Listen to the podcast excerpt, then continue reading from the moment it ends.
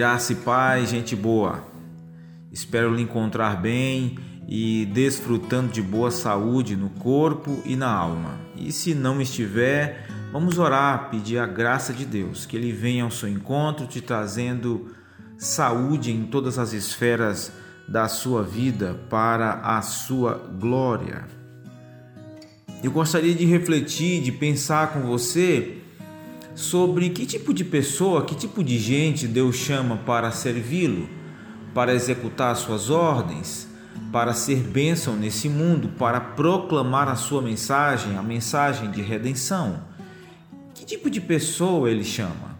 Como é que ele credencia essa pessoa? Como é que ele capacita essas pessoas? E como que nós podemos responder a esse chamado? Eu gostaria de compartilhar com você o que está em Êxodo, capítulo 4, a história do chamado de Deus para Moisés. E o versículo 1 do capítulo 4 de Êxodo diz: Moisés respondeu: E se eles não acreditarem em mim, nem quiserem me ouvir e disserem: O Senhor não lhe apareceu? A gente fica impressionado com a grandeza dos corpos humanos, como Deus o fez e o que eles são capazes de fazer. Os velocistas de 100 e 200 metros e os corredores de longa distância. O que faz alguém ser um grande atleta? É simplesmente uma questão de genética ou é só treinamento, equipamentos e perseverança? E a resposta envolve todas essas coisas. Para ser um atleta de alto rendimento, precisa de um componente físico genético apropriado, um enorme investimento de tempo, uma disposição mental para enfrentar o sofrimento que a maioria de nós não tem.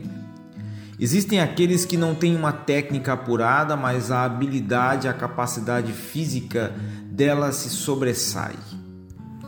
E nos outros aspectos da vida, como é que nós, nascidos em pecado, meros seres humanos, com todas as nossas deficiências causadas pela queda, como é que nós nos tornamos úteis e proveitosos no serviço da Igreja do Senhor, no reino de Deus?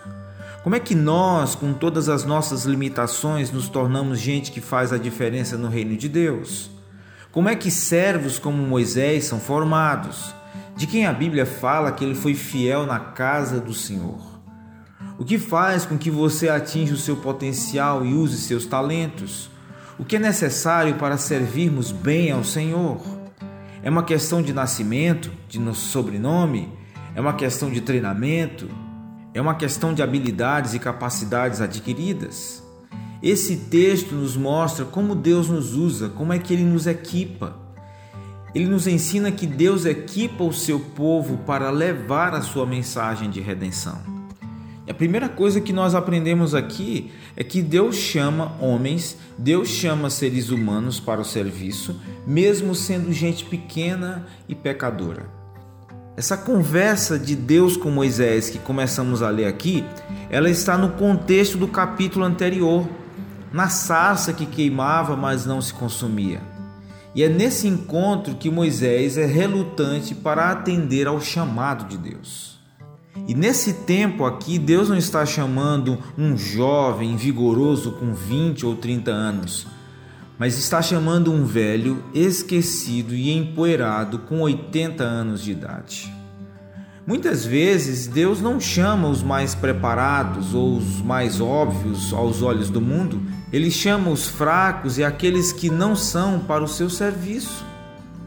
Se você quer organizar uma expedição para libertar um povo que tivesse que lutar, você chamaria um homem de idade, esquecido há décadas, fora do jogo? Moisés está totalmente desinformado do que está se passando com o povo hebreu. Será que ele não tem um pouco de razão quando ele diz que esse povo não iria acreditar nele? Ele está sumido há muito tempo. Ele poderia chegar lá dizendo: Deus me enviou a vocês e eles poderiam dizer: Olha, será que você não tomou muito sol na cabeça no deserto, Moisés? Mas o que te impede de atender ao chamado de Deus para servir? Um pecado do passado? Um mau hábito presente? Guarde bem essa lição para hoje. Deus não nos chama para ignorar nossas fraquezas, a fingir que elas não existem. Não te chama para você ignorar suas fraquezas, mas como ele pode agir na tua história. Então talvez você seja como Moisés, que está diante do Senhor que te chama, mas você está colocando uma série de impossibilidades e você está olhando para você mesmo, para as suas deficiências, para as suas fraquezas e não para o Deus que está além das suas fraquezas e que pode te usar de uma maneira extraordinária, sobrenatural para a glória dele.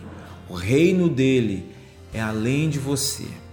Guarde isso, medite sobre isso e sirva ao Senhor hoje. Um bom dia na paz de Jesus. Mesmo em meio às lutas, eu não estou só, te sinto aqui. A vida é mesmo assim. Tantas aflições eu tenho que enfrentar. Mas o Senhor está sempre a me proteger. Te sinto aqui. Quando o vento sopra contra mim, os problemas tentam me abater.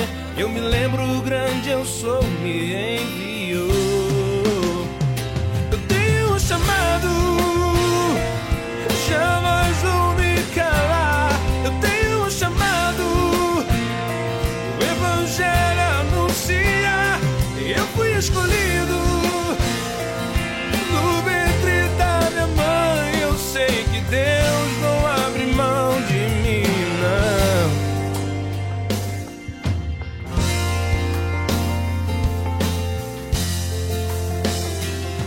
É mesmo assim.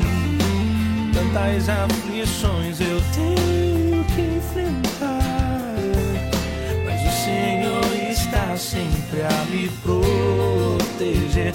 Te sinto aqui